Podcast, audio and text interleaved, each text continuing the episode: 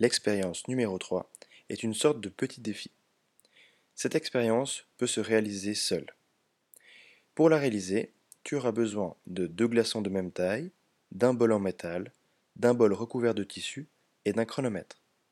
Le but de l'expérience, c'est de savoir quel glaçon fondra le plus rapidement si on met un des deux glaçons dans le bol en métal et l'autre glaçon dans le bol recouvert de tissu. Attention, il faut que tu réfléchisses en termes de conduction de la chaleur.